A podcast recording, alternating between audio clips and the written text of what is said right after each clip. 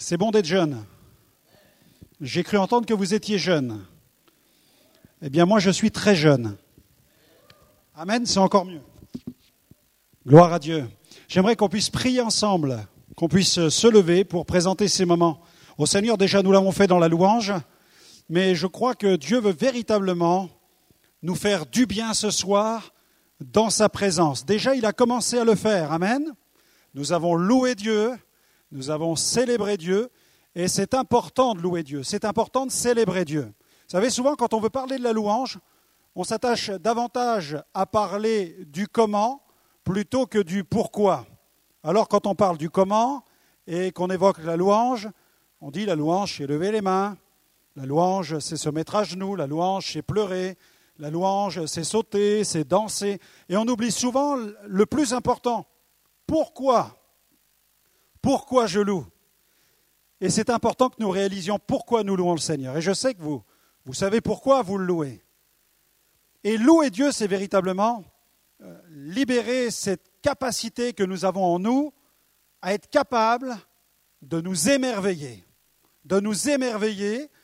Et nous nous émerveillons dans la louange bien plus que, je dirais, des sept, des huit ou des cinquante merveilles du monde nous nous émerveillons de la plus grande merveille qui soit, le Seigneur. Alléluia. Et nous voulons le bénir. Et lorsque le Seigneur parle même de la louange, il, parle de, cette louange qui sort même de la bouche d'un bébé. De la bouche d'un bébé. Alors il nous faut être comme ce bébé, vous savez, qui s'émerveille devant le Seigneur. Et euh, ce soir, que nous puissions réaliser la vie chrétienne en quelque sorte comme étant non pas seulement des jeunes, mais des très jeunes. Nous sommes comme des enfants, nous sommes comme des bébés dans la présence de Dieu. Il y a quelques semaines, ma sœur a donné naissance à un bébé et ils ont été stupéfaits de le voir. Après quelques jours, il riait déjà, il riait déjà, il s'émerveillait déjà de ce que ses yeux commençaient à voir. Alors, je ne sais pas comment vous êtes lorsque vous êtes face aux montagnes. Vous avez l'occasion de passer chaque semaine peut-être à côté du lac de Genève. Et puis vous avez peut-être pour certains, fini par avoir l'habitude de le voir. Et vous le voyez, vous le voyez tellement que ça ne produit presque plus rien en vous. Et parfois, on passe près des montagnes et on finit par ne plus les voir. On passe près de l'océan, on finit par ne plus le remarquer. Et on oublie toutes ces, merveilles de la création, toutes ces merveilles de la nature. Et le drame serait que nous passions à côté de Dieu et que nous finissions par en oublier, nous émerveiller dans la présence de Dieu. Alors j'aimerais dire à chacun d'entre vous ce soir, Émerveillez-vous comme un bébé, comme un enfant, dans la présence de Dieu. Gardez cette fraîcheur du premier amour, de cette première découverte du Seigneur, et le Saint-Esprit va vous remplir de sa présence. Seigneur, merci pour ta présence. Émerveille-nous, Seigneur, dans les richesses de ta présence. Émerveille-nous, Seigneur, dans les richesses de ta parole. Seigneur, remplis-nous de ton Saint-Esprit afin que nous puissions contempler ta gloire, afin que nous puissions véritablement devenir des adorateurs en esprit, en vérité. Apprends-nous à nous attacher davantage au pourquoi plutôt qu'au comment. Seigneur, que nous sachions pourquoi nous t'adorons, pourquoi nous allons à l'église, pourquoi nous ouvrons la Bible, parce que tu es dans la parole, parce que tu te trouves au milieu de l'assemblée des saints, parce que tu règnes dans notre cœur. Seigneur, donne-nous de nous attacher davantage à ce pourquoi plutôt qu'à ce comment. Seigneur, véritablement, c'est ta personne que nous voulons chercher ce soir. C'est ton Saint-Esprit que nous voulons rechercher comme une biche qui soupire après des courants d'eau, ainsi notre âme soupire après ta présence. Seigneur, c'est ma prière. Je veux être comme un enfant dans ta présence ce soir. Et ma simple prière est celle-ci. Papa, je veux me précipiter dans tes bras. Père, Père, je veux, je veux véritablement être submergé par ton amour, par la présence de ton Saint-Esprit. Oui, Père, remplis-moi de ta présence. Remplis-nous de toi en ce lieu. Remplis-nous de ta gloire, Seigneur. Que nous soyons véritablement remplis de ta présence. Que nous soyons véritablement des temples remplis du Saint-Esprit. Afin que nous nous émerveillions, Seigneur, en ta présence. Nous voulons t'adorer, nous voulons t'offrir notre louange, nous voulons t'offrir, Seigneur, une louange qui, sort de notre bouche. Nous voulons t'offrir des mains pures, Seigneur. Nous voulons t'offrir, Seigneur, le, le parfum dans ta présence, un parfum de louange, un parfum d'adoration. Seigneur, nous voulons être un temple d'adoration pour ta gloire au nom de Jésus. Pourrions-nous acclamer le Seigneur ensemble, adorer le Seigneur ensemble, bénir notre Dieu ensemble? À lui soit la gloire. À lui soit la gloire. Amen. Je vous invite à prendre place et à ouvrir la Bible avec moi. Le thème du week-end, c'est d'aller aller au-delà, va au-delà de tes limites, au-delà de tes limites. Amen. Et mon premier message, mon premier sujet ce soir, je l'ai intitulé Refuse le statu quo. Refuse, refuse le statu quo. En effet, si je veux aller au-delà de mes limites, il est important que je puisse tout d'abord refuser dans ma vie les moments de statu quo. Vous savez, le statu quo, c'est une zone inacceptable dans la vie spirituelle. C'est une zone véritablement de laquelle Dieu désire nous voir sortir. Vous avez entendu parler, alors je, n'ai pas pu suivre la, radio aujourd'hui, mais on, a, perdu dans les écrans radars, on a, on a un avion qui est sorti des écrans radars. Alors je ne sais pas si vous avez suivi les nouvelles, je ne sais pas si on l'a retrouvé. L'a-t-on retrouvé Toujours pas, toujours pas. En fait, plusieurs, marines nationales de grands pays sont en train de le rechercher. Des dizaines de satellites sont en train de se concentrer pour essayer de retrouver cet avion qui, qui est sorti des écrans radars.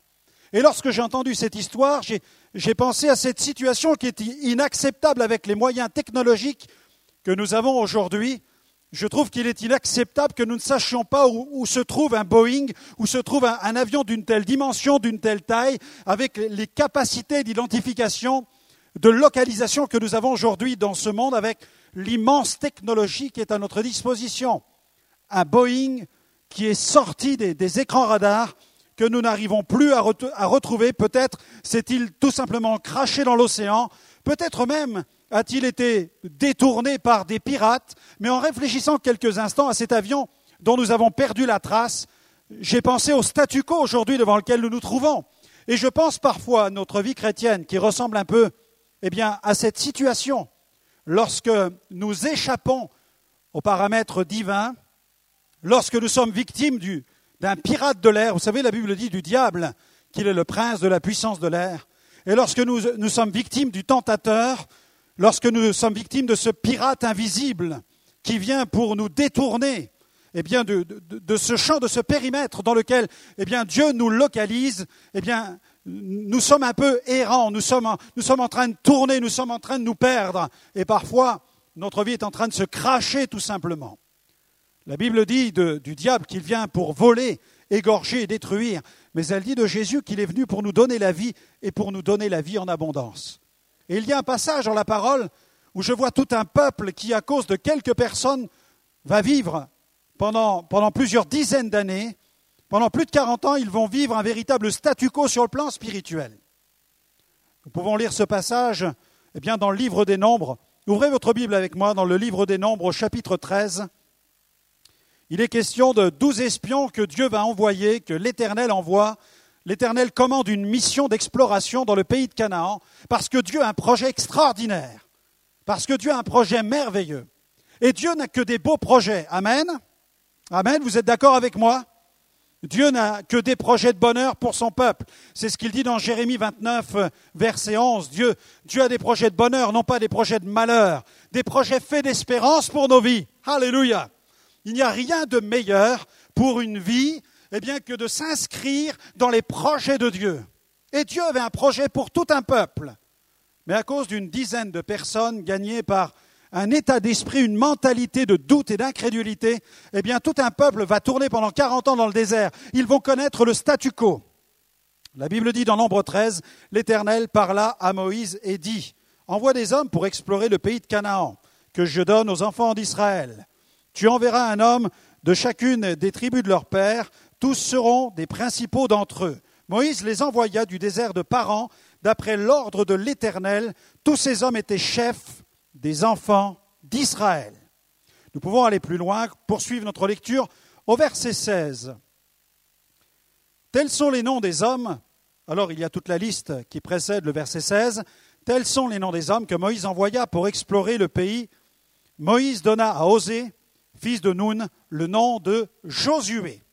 Moïse les envoya pour explorer le pays de Canaan. Il leur dit, montez ici par le midi et vous monterez sur la montagne.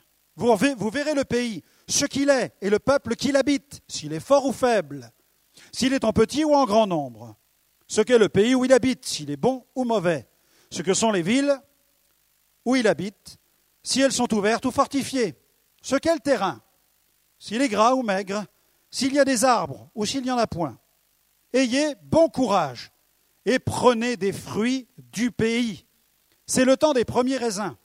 Ils montèrent, ils explorèrent le pays depuis le désert de Tsin jusqu'à Rehob, sur le chemin de Hamath. Ils montèrent par le midi et ils allèrent jusqu'à Hébron, où étaient Aïman, Sheshai et Talmaï, enfants d'Anak.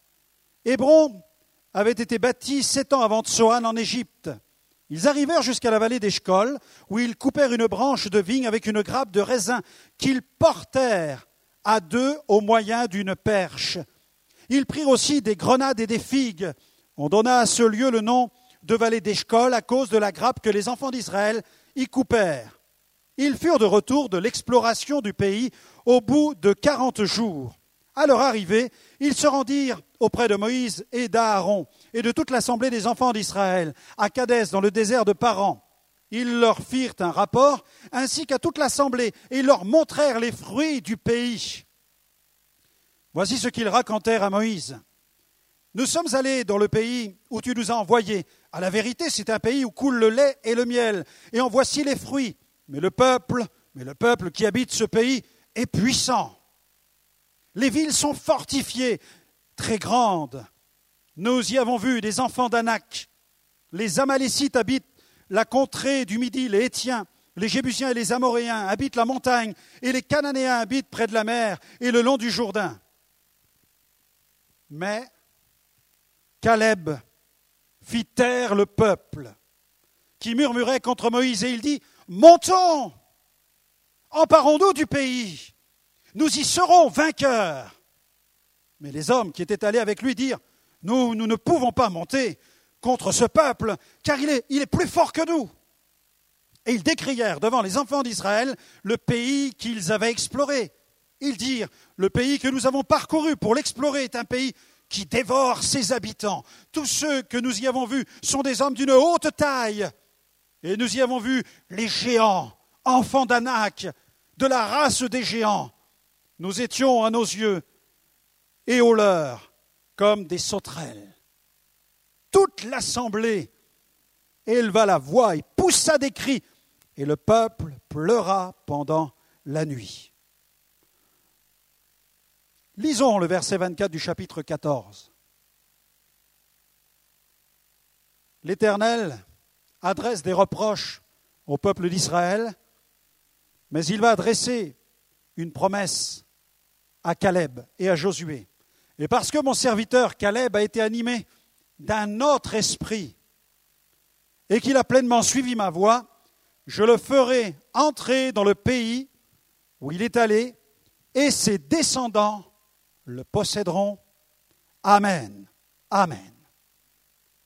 Il est important de refuser dans notre vie chrétienne ces temps où l'ennemi désire nous maintenir dans une forme de statu quo. Josué se trouva à ce moment précis dans sa vie spirituelle dans une situation de statu quo. Il a eu l'occasion d'explorer le pays avec Caleb, il y avait dix espions avec eux, ils étaient au nombre de douze. Ils ont pu explorer le pays dans tous les recoins, y découvrir les villes, y découvrir les habitants, mais lorsqu'ils sont revenus, il y avait deux catégories de personnes, deux états d'esprit totalement différents. Il y avait l'état d'esprit de tous ceux qui tremblaient dans leurs chaussures, de tous ceux qui avaient peur d'entrer dans ce pays parce qu'ils y avaient vu des géants, ils y avaient vu des tribus, ils y avaient, eu, ils y avaient vu des, des étrangers, des ennemis. Mais Josué et Caleb, la Bible nous dit d'eux qu'ils étaient animés d'un autre esprit, d'un autre état d'esprit, d'une autre mentalité, d'une autre vision.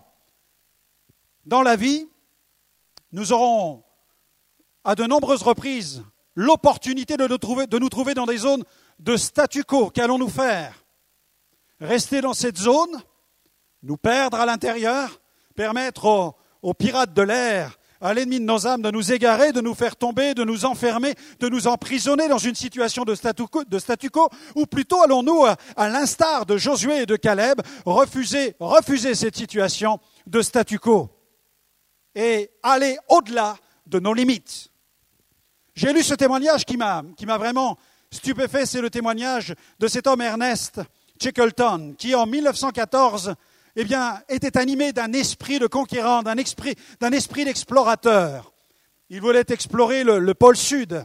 Alors il a mis sur pied toute une expédition et il est parti en direction du pôle sud sur un navire qui a ce nom, qui portait ce nom, l'endurance. L'endurance.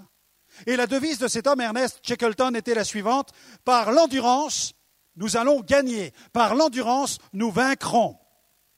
Alors il a navigué c'est ce que nous dit le récit, plus de 12 000 miles. Et puis, dans les 1000 derniers miles, il a commencé à, rencontrer la glace du pôle sud et il s'est engouffré dans la glace.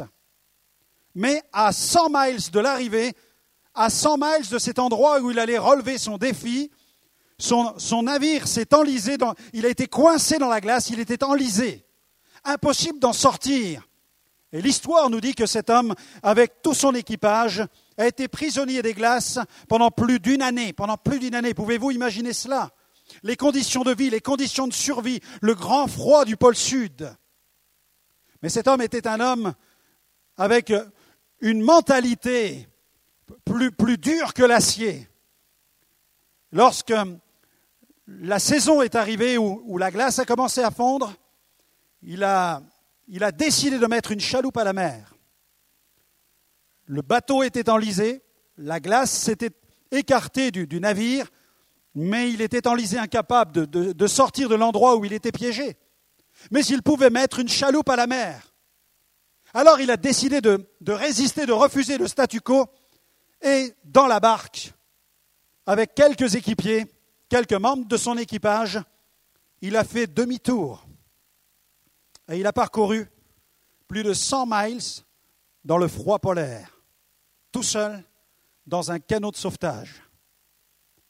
Pouvez-vous réfléchir quelques instants aux conditions de vie de cet équipage, à la situation dramatique dans laquelle tous ces passagers se trouvaient, mais cet homme décide de remettre une chaloupe à la mer et de faire demi-tour pour aller y chercher du secours afin de revenir sauver tout son équipage. Mes amis, c'est ce qu'il a fait.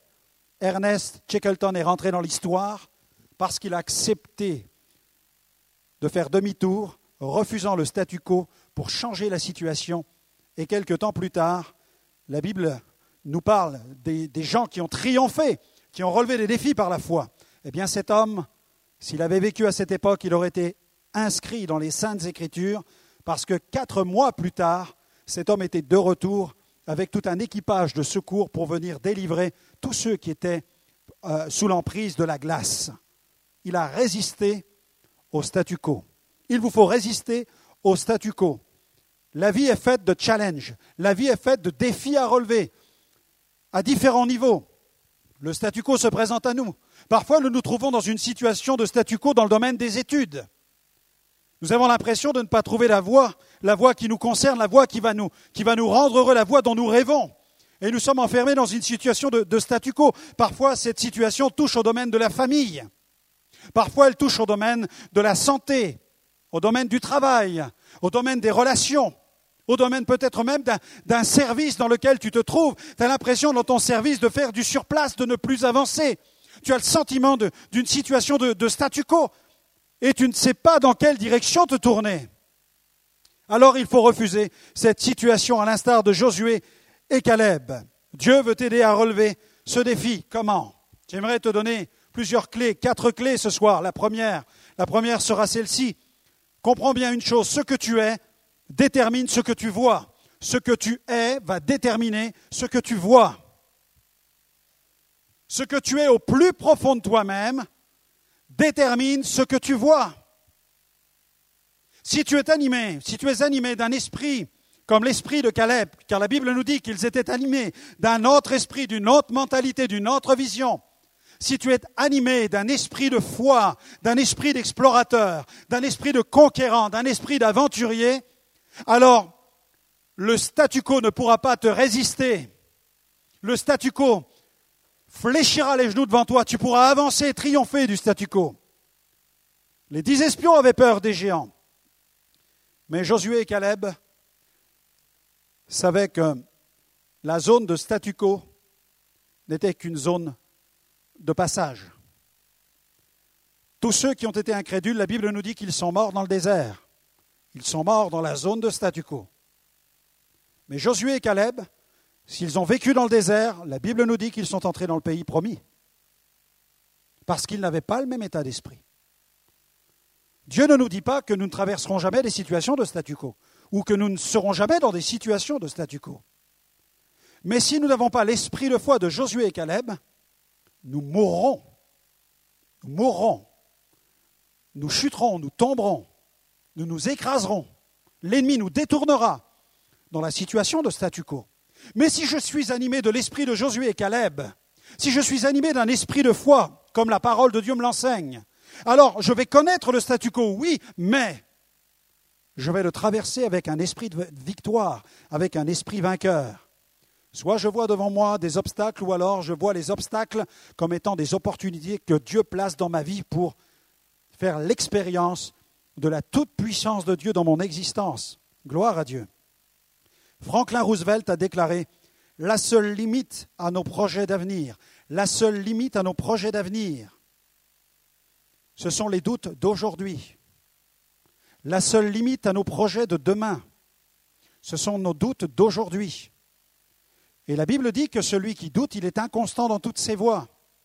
Et je ne peux pas vivre la vie chrétienne avec bonheur, avec épanouissement, avec accomplissement, si je suis perpétuellement assailli par mes doutes, si je suis perpétuellement dans des situations de statu quo, où je ne sais pas quelle décision je dois prendre, je ne sais pas quelle est la volonté de Dieu, je ne sais pas ce que Dieu attend de moi, je ne sais pas ce que Dieu veut pour moi. Mais si je passe du temps dans la présence de Dieu, si je cherche Dieu, si je m'occupe de ma foi, si je m'occupe de Dieu, Dieu va s'occuper de moi. Amen. Et c'est alors que Dieu va bâtir en moi une foi solide, c'est alors que Dieu va changer mon univers intérieur. Dans une situation de statu quo, j'aurai un esprit de foi et un esprit de triomphe. Et je vais survivre dans la situation de statu quo, je vais survivre dans le désert. Et Dieu soit béni. Bien plus que cela, je vais sortir du désert. Alléluia.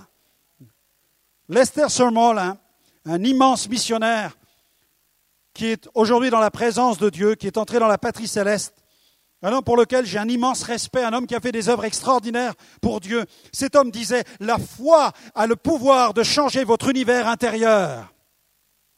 Et dans la parole de Dieu, dans le livre Hébreu, dans Hébreu chapitre 11, au verset premier, il est dit, Or la foi est une ferme assurance des choses qu'on espère, une démonstration de celles qu'on ne voit pas. Amen.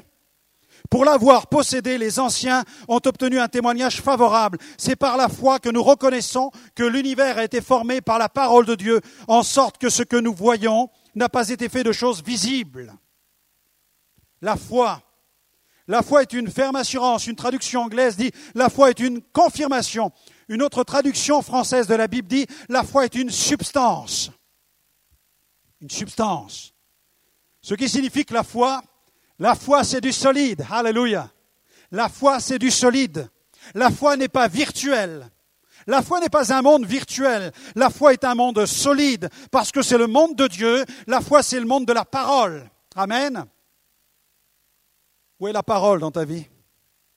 Où est la Bible dans ta vie? Où est la parole de Dieu dans ta vie chrétienne? Il est important que tu puisses t'émerveiller. Comme je le disais tout à l'heure au début de mon message, t'émerveiller dans la lecture des Saintes Écritures. Amen.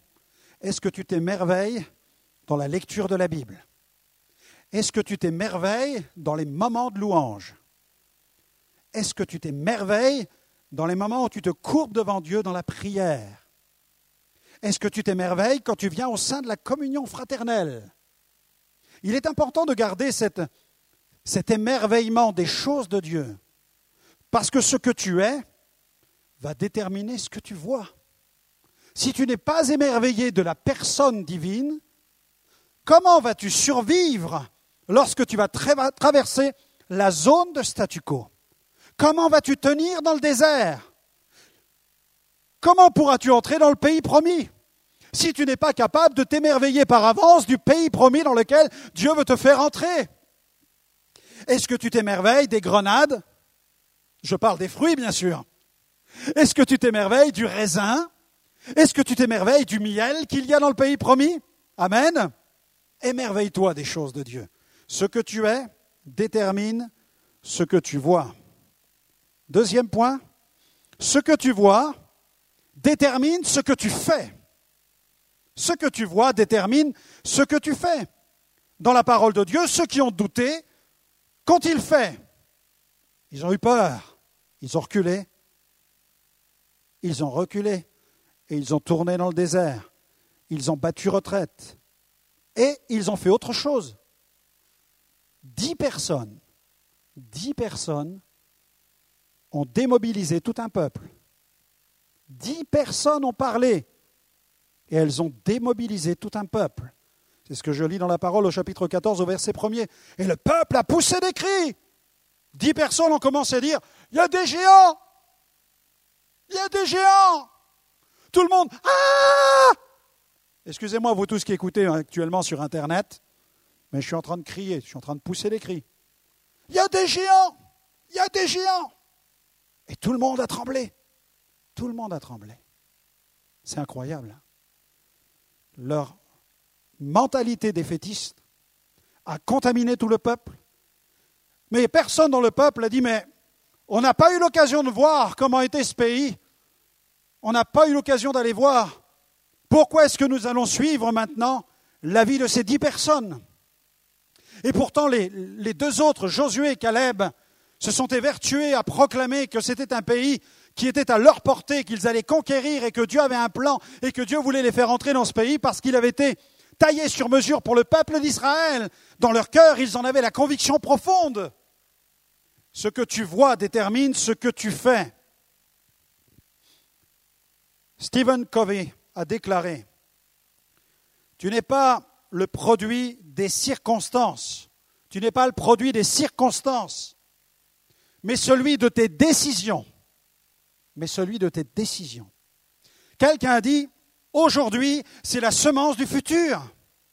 C'est pourquoi les décisions que nous prenons à chaque fois que nous entendons la parole de Dieu, les moments où Dieu nous rencontre au travers du ministère de sa parole sont extrêmement importants. Les dix qui ont eu peur ont fait peur à tout un peuple qui a poussé des cris. Lui, Caleb, s'est levé et il fit taire le peuple. Il l'a fait taire pour que le peuple écoute. Et Dieu nous fait taire par le moyen de sa parole. Dieu nous fait taire par la voix de son esprit pour nous dire que nous avons tort. Lorsque nous sommes dans des situations de statu quo, j'aimerais vous dire que Dieu, ne, vous, ne vous abandonne pas, et vous le savez tous, et nous le savons tous. Même quand nous sommes inconstants, même quand nous sommes tremblants, même quand nous péchons, nous savons que nous péchons parce que le Saint-Esprit nous dit que nous péchons.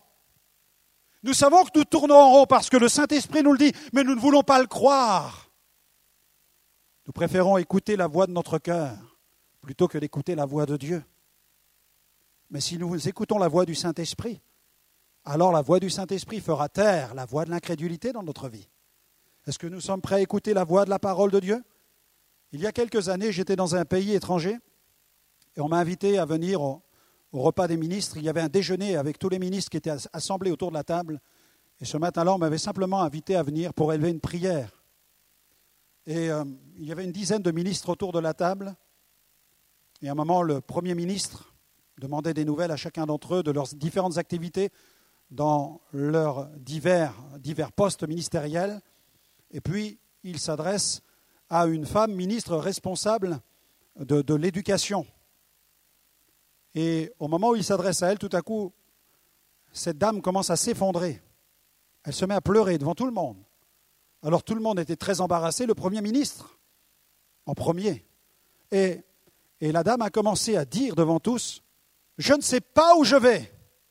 Alors, le froid que ça a jeté dans le, petit déjeuner. Je ne sais pas où je vais. Je ne sais pas où je vais dans ce pays. Je ne sais pas ce qu'on fait. Et le ministre, le Premier ministre était désemparé. Et désemparé, il, tourne son regard vers moi. Il cherchait une branche après laquelle se raccrocher. Et j'ai compris qu'il me tendait la perche. Alors cette branche, j'ai compris que ce n'était pas une branche sur laquelle quelqu'un était en train de la scier. Je l'ai pris comme une perche. Alors je l'ai saisi et je me suis adressé à cette femme. Je lui dis, Madame, vous ne, savez pas où vous allez Elle me dit, oui, je ne sais pas. Mais je lui dis, au moins, savez-vous d'où vous venez? Coup, elle a arrêté de pleurer. Je dis, Madame, quand on ne sait pas où l'on va, il est important de savoir au moins d'où l'on vient. Est-ce que vous avez des fondations solides? Elle m'a dit, oui, je sais d'où je viens. Je dis, Madame, lorsque quelqu'un plante une semence de chêne, est-ce qu'il sait qu'un jour il verra le chêne qui mesurera plusieurs dizaines de mètres? Elle me dit non. Je dis, vous avez raison. Quelqu'un qui plante une semence de chêne ne peut pas avoir la prétention de dire, un jour je verrai ce chêne quand il mesurera des dizaines de mètres. Je dis, Madame, on se souviendra du chêne, mais rarement de celui qui l'a planté. Et tout à coup, le sourire est venu sur ses lèvres. Elle avait compris. Elle a dit maintenant, je sais où je vais. Je sais où je vais. C'est important de savoir ce que tu vois détermine ce que tu fais. Nous avons besoin d'une voix qui résonne aujourd'hui dans notre cœur. Nous avons besoin d'une voix qui résonne dans notre société. Nous avons besoin de voix qui, comme Caleb, n'hésitent pas à s'exprimer pour dire stop. Nous avons besoin de, de voix qui retentissent pour dire c'est le chemin, allez-y, marchez, c'est par là. Nous avons besoin de telles voix dans les foyers. Nous avons besoin d'entendre la voix du Père, d'entendre la voix de la Mère. Nous avons besoin dans les églises d'entendre la voix de leaders spirituels. Nous avons besoin dans les entreprises d'avoir de véritables dirigeants honnêtes qui font retentir une voix. Nous avons besoin de chefs d'État qui, lorsqu'ils parlent, savent dire au peuple quel est le véritable chemin. Nous avons besoin de voix comme celle de Caleb. En 1954, en France, il y a eu un, hiver terrible et des, marginaux mouraient dans la rue. Ils étaient glacés par le froid. Et une voix a retenti à cette époque, c'est la voix de l'abbé Pierre. Hiver 54. Une voix qui s'indigne, une voix qui retentit, et une voix qui dit au gouvernement, qui dit à l'État, qui dit au pays, c'est insoutenable, stop Une voix qui fait taire, une voix qui parle. Ce que tu vois va déterminer ce que tu vas faire dans ta vie. Qu'est-ce que tu vois? Ce que tu es détermine ce que tu vois. Ce que tu vois détermine ce que tu fais. Et ce que tu fais va déterminer le fruit de ta vie. Ce que tu fais va être déterminant quant au fruit. On va lire dans Luc 6, regardez dans votre Bible, dans Luc chapitre 6.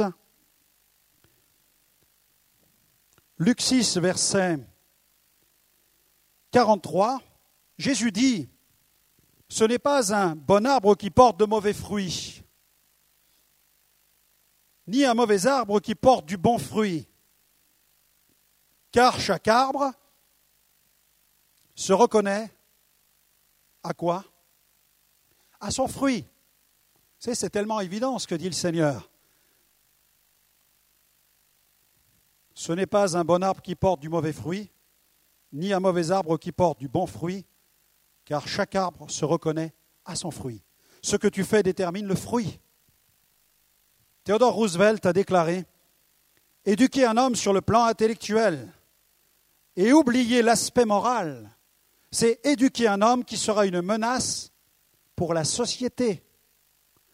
L'importance du il y, a, l'importance bien sûr du développement intellectuel, l'importance des connaissances, l'importance des compétences, l'importance des capacités.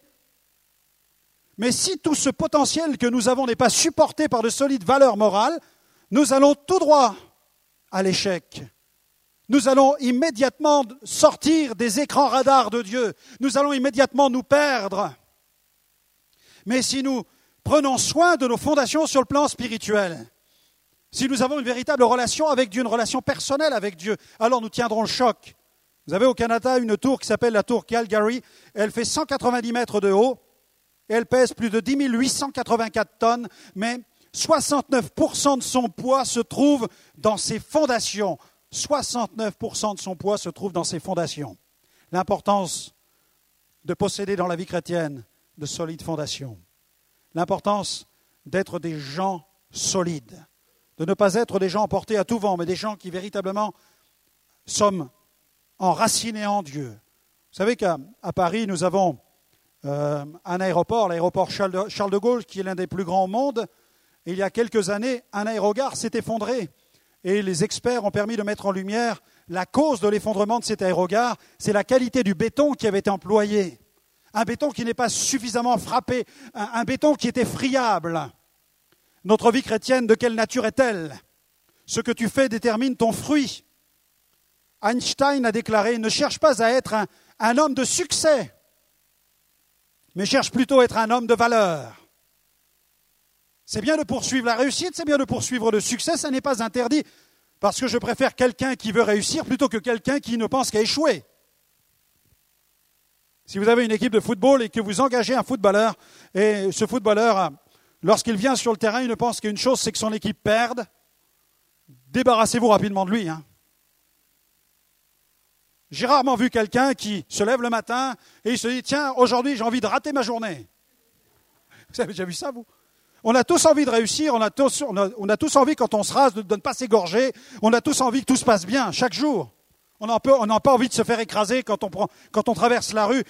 On a envie de gagner. Je ne connais pas un sportif qui vient sur le terrain pour perdre. On a envie de gagner. Je ne connais pas un homme d'affaires qui dit Moi, j'ai envie que mon entreprise fasse faillite cette année. Ça n'existe pas. Alors vous aurez toujours des chrétiens remplis de cette sorte d'humilité qui disent il ne faut pas aspirer aux choses qui, nous élèvent, etc. Il faut aspirer à ce qui est humble. Mais c'est une fausse humilité que nous avons euh, héritée de la religion. On peut être humble et réussir. On peut être humble et gagner. Parce que la véritable humilité, c'est celle qui veut rendre gloire à Dieu. J'ai réussi, mais à Dieu soit la gloire. J'ai joué un match il y a quelque temps en Israël je faisais partie d'une équipe, euh, d'une école biblique, une équipe de foot. On m'a mis avant-centre. Alléluia. Les évangélistes, faut toujours les mettre avant-centre. Et euh, alors, comme ils ont vu que j'étais un, peu moins jeune qu'eux, ils m'ont dit Tu vas jouer la deuxième mi-temps. J'ai dit Allez-y, vous inquiétez pas. Deuxième mi-temps, ça me suffit pour moi. Je rentre la deuxième mi-temps sur le terrain. Il y a eu un, un centre du côté gauche, tout simplement, reprise de volée, lucarne, c'était un match contre une équipe palestinienne à Jéricho, par pleine lucarne, voyez. Je suis sorti du terrain, je dis merci les jeunes de m'avoir fait rentrer en deuxième mi-temps, ça me suffisait. Maintenant, je vais aller boire un Coca-Cola. Mais avec le Seigneur, on veut gagner. On veut rentrer dans le pays promis. Ceux qui tournent dans le désert, ceux qui cherchent à tourner dans le désert, ils n'ont pas compris quel est le plan de Dieu. La religion nous fait tourner dans le désert, le système religieux, la mentalité religieuse. Mais la mentalité de Dieu, c'est une mentalité de vainqueur et elle désire nous faire entrer dans le pays de la victoire. Je terminerai par ce point. Ce que tu portes comme fruit va déterminer ensuite ton influence. Ce que tu portes comme fruit va ensuite déterminer ton influence. Dans Jean 15, 16, Jésus dit, ce n'est pas vous qui m'avez choisi, mais c'est moi qui vous ai choisi. Je vous ai choisi, je vous ai établi afin que vous alliez et que vous portiez du fruit. Amen. Jean 15, 16. Alors vous soulignez les jeunes et les moins jeunes, ou plutôt les jeunes et les plus jeunes comme moi. Vous soulignez dans votre Bible Jean 15, 16. Et c'est un passage important à, à méditer. Le Seigneur désire que nous portions du fruit et que ce fruit demeure. Quelqu'un a dit, sois le leader de toi-même avant d'être le leader des autres. Il est important de bien se conduire soi-même avant de dire aux autres comment bien se conduire. Nous devons d'abord être les leaders de notre propre existence. Et si nous voulons conduire les autres, il faut déjà que nous portions du fruit nous-mêmes. C'est une logique implacable. On dira en France que c'est une vérité de la palisse, une la palissade. Il faut d'abord que nous portions du fruit nous-mêmes.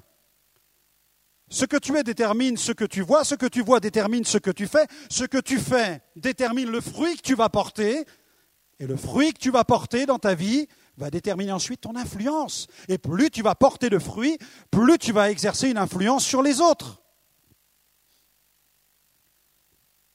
Harry Kemp a déclaré, le pauvre, ce n'est pas celui qui est sans un sou. Il dit, le pauvre, ce n'est pas celui qui est sans un sou, mais c'est celui qui n'a pas de rêve. C'est celui qui n'a pas de rêve. Est-ce qu'il y a un rêve dans ta vie? Est-ce qu'il y a un rêve qui porte ta vie? Peut-être rêves-tu de devenir un grand chirurgien. Si un jour j'ai besoin de toi, laisse-moi ton numéro de téléphone ce soir. Peut-être quelqu'un rêve d'être un grand avocat. peut-être même chef d'État. Si Dieu a mis ce rêve dans ton cœur, si ce rêve est un rêve de Dieu, poursuis-le. Mais ne sois pas un chirurgien chrétien. Sois plutôt un chrétien chirurgien. J'ai eu l'occasion de, faire plusieurs campagnes d'évangélisation avec un, footballeur brésilien professionnel qui a joué à l'Olympique de Marseille dans le sud de la France. On a fait une dizaine de missions ensemble. Et quand il rendait témoignage aux jeunes devant les auditoires, à la radio, etc., à chaque fois, quand on lui disait Vous êtes, vous êtes chrétien ou vous êtes footballeur? Il dit Moi, je suis chrétien d'abord et footballeur ensuite. Parce qu'il voulait avant tout dans sa vie donner gloire à Dieu. Et il exerce aujourd'hui une grande influence au Brésil, dans la ville de Sao Paulo, dans toute la sphère du département sportif de la ville, au milieu de tous les athlètes, dans toutes les disciplines possibles de la ville. Aujourd'hui, il est un véritable témoin de Jésus. Paul a dit à Timothée, sois un modèle, sois un modèle. Si tu cultives ces choses dans ta vie, alors tu vas exercer une influence. Tu exerceras d'abord une influence dans ta famille, c'est sûr. Tu en exerceras aussi dans ton commerce, peut-être dans l'entreprise que tu vas construire, peut-être dans, le service où tu es actuellement. Aujourd'hui, tu es sous le leadership de quelqu'un, mais un jour, tu exerceras toi-même un leadership. Et tu auras des personnes qui te suivront, qui respecteront les directives que tu leur communiqueras, parce que tu auras porté du fruit auparavant. C'est une règle à laquelle nous ne pouvons pas nous soustraire, c'est une règle naturelle. Si tu portes du fruit, tu exerces une influence. Si tu vois deux arbres, l'un ne porte pas de fruits, l'autre porte de beaux fruits, vers lequel vas-tu aller? Vers l'arbre qui porte beaucoup de fruits. Tout simplement parce qu'il porte beaucoup de fruits, il va t'intéresser et il va t'attirer. Eh bien, dans la vie, c'est la même chose. Alors, Dieu désire que tu rentres dans le pays promis, mais pour cela, il veut que tu sortes de la zone de statu quo dans laquelle tu te trouves. J'aimerais qu'on puisse prier maintenant. Pendant que le ministère de la louange prend place sur l'estrade et, va m'accompagner avec un, fond musical, eh bien, j'aimerais qu'on puisse vraiment nous approcher. Ou plutôt, je voudrais le dire autrement, j'aimerais que nous puissions venir nous émerveiller dans la présence de Dieu, nous émerveiller de la gloire de Dieu, et laisser cette gloire nous submerger pour que nous puissions véritablement être propulsés par Dieu en un instant dans sa présence, propulsés hors de cette zone de statu quo pour tout à coup retrouver le chemin du pays promis, là où Dieu a mis en réserve pour chacun d'entre nous du lait, du miel, du raisin, du fruit, des bénédictions. Et si nous cultivons ces choses jour après jour, alors nous ne connaîtrons plus cette zone de statu quo, mais nous vivrons véritablement dans le pays des promesses de Dieu. On se lève ensemble dans la présence de Dieu? Amen. On lève nos mains vers le Seigneur. Ensemble, Seigneur, merci pour ta parole. Merci pour l'autorité des saintes écritures. Seigneur, merci pour le conseil de Dieu, le conseil de ta parole. Seigneur, tu connais nos vies. Tu sais si plusieurs sont sortis des écrans radars ce soir. Tu sais si certains ont été détournés du chemin que tu leur avais tracé. Tu sais aussi si plusieurs, bien qu'ils lèvent les mains vers le ciel et ouvrent la bouche pour te louer, tu connais la réalité de nos cœurs et tu sais si plusieurs n'ont peut-être pas goûté au crash spirituel. Seigneur, tu nous connais au plus profond de nous-mêmes. Et ton but, c'est de venir nous sauver nous identifier, nous retrouver là où nous sommes perdus, parce que tu veux nous sauver, nous secourir. Seigneur, tu as bien plus que des satellites pour nous chercher. Ton regard parcourt la terre.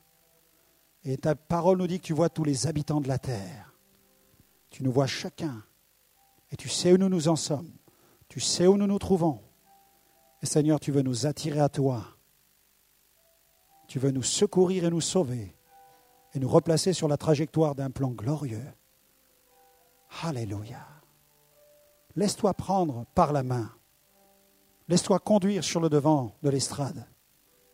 Si le Seigneur a parlé à ton cœur ce soir, alors sors des rangs, viens sur le devant. Et avec l'équipe pastorale, nous allons prier.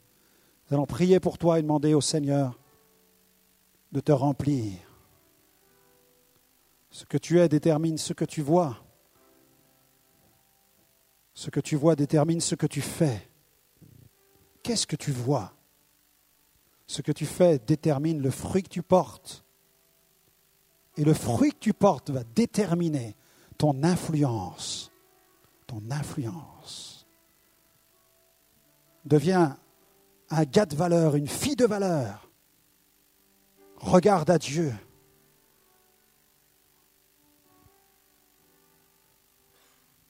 Laisse-toi prendre par la main. S'il y en a d'autres, c'est l'heure.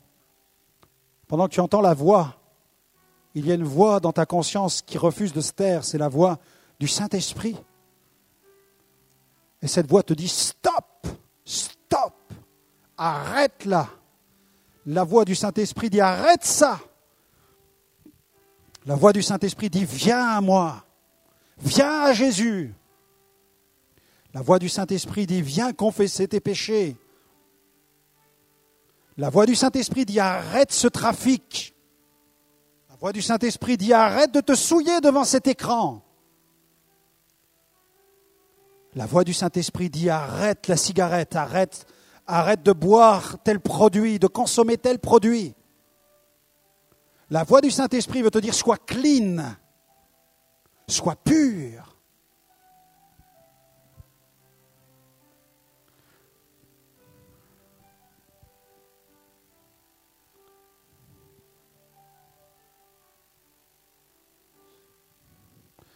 La voix du Saint-Esprit veut te dire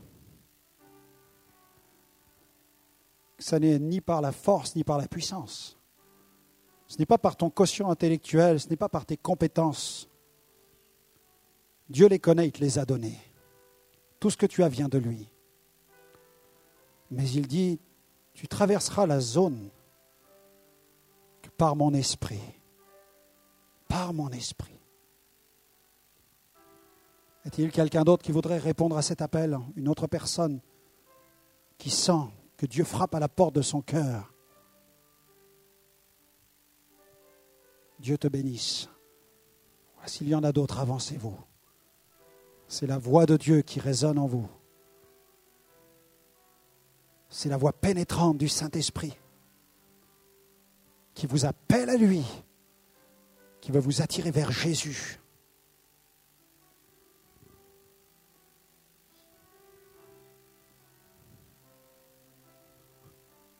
Quelqu'un a besoin de, confesser ses péchés, c'est le moment d'ouvrir ta bouche et de t'adresser au Seigneur.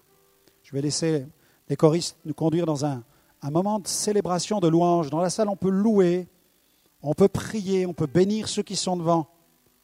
Et puis avec mon frère Michel, nous allons prier pour ceux qui sont là, qui ont répondu. Et ils sont nombreux, ils ont répondu à cet appel. Et Dieu veut les visiter. Alléluia.